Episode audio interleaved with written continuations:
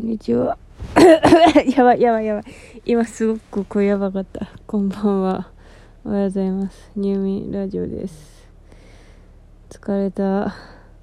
疲れてます。いや、特に何もしてないんですけど。えっと、今回はお礼と日常ツイート、ツイートじゃない、日常ラジオです。えっと、そう、この前、あの、スケートの話しすぎて忘れてたんですけどそのスケートの日に愚痴ってじゃあ8日かな？8に愚痴ってそう家族と揉めたって話愚痴った時にあのお茶くれた人ありがとうございます。ありがとう。お疲れ様かな？なんかそれがありがたかったからありがとうって気持ちです。そう言う暇がなくて伝えそびれてました。そうあのあと父そう父とちょっと燃えたんですけどその次の日に父があのキノコの山をも買ってきてなんかわび的な感じでくれました。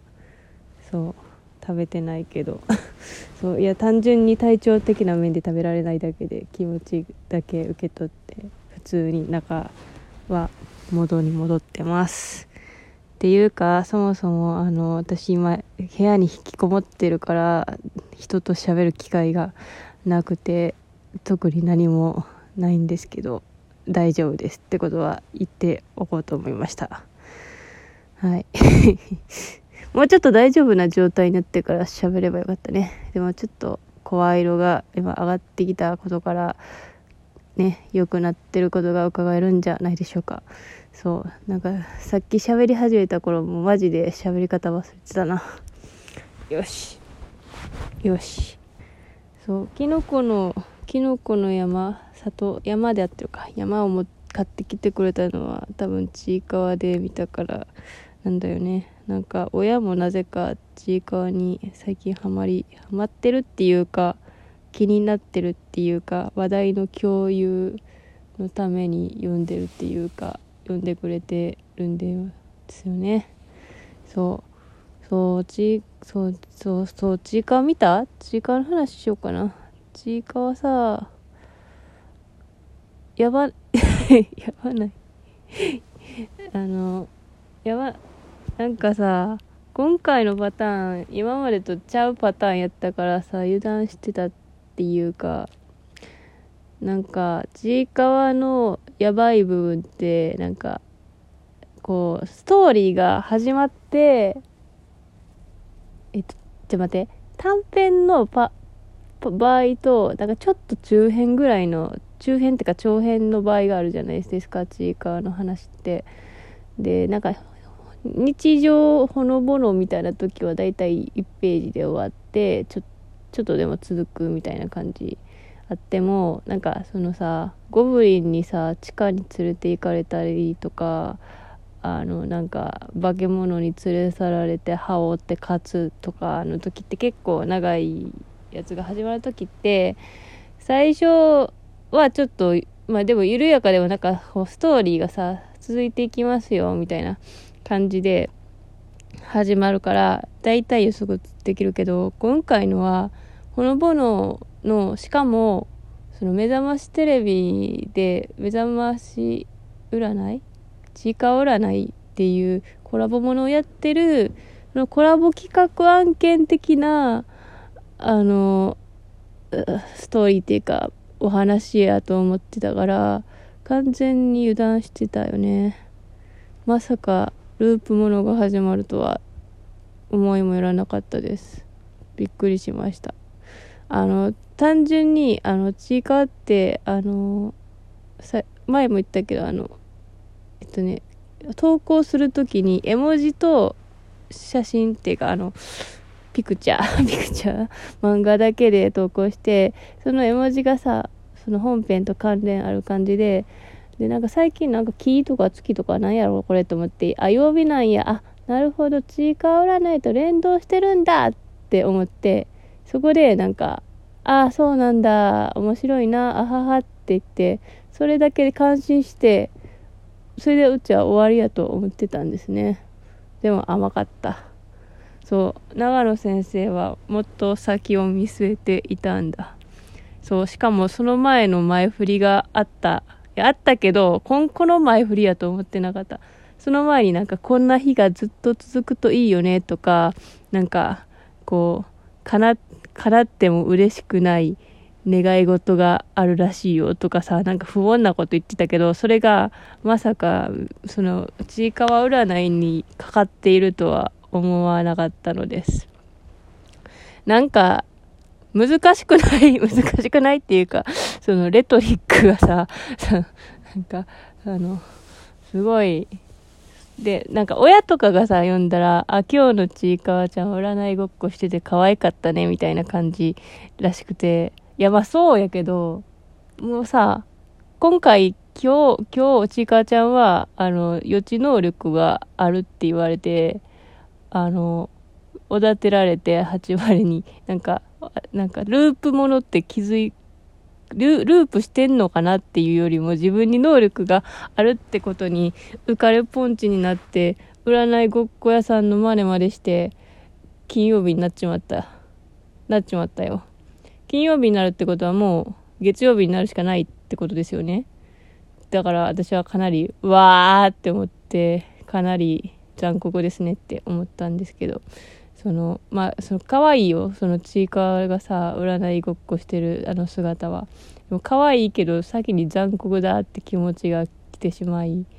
そう。でもそこがさなんでもさあれってさにちいかわってさ毎日ほのぼの読んでる人とさ考察してる人とその間の人がおってまあ私はその間ぐらいやったけどさすがにさすがにさもうさルルーループはしてるやんって思って。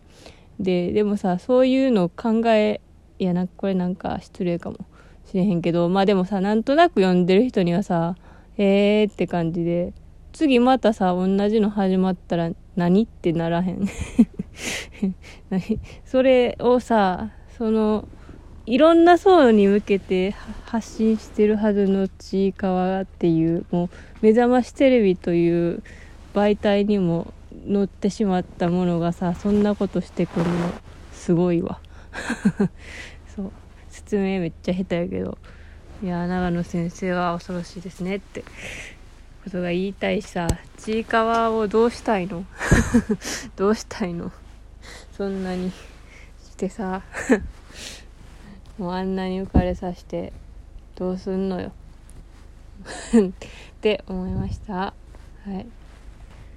うん、あと、あとね、あと今日はリズムダンス、そう、アイスダンスの、まあ、シングルで言うとショート版っていうか、予選の部門があったんですけど、そうよかったんやけど、私、アイスダンスの知識がまるでないから、よかったしか言えんだ。言えねえんだ。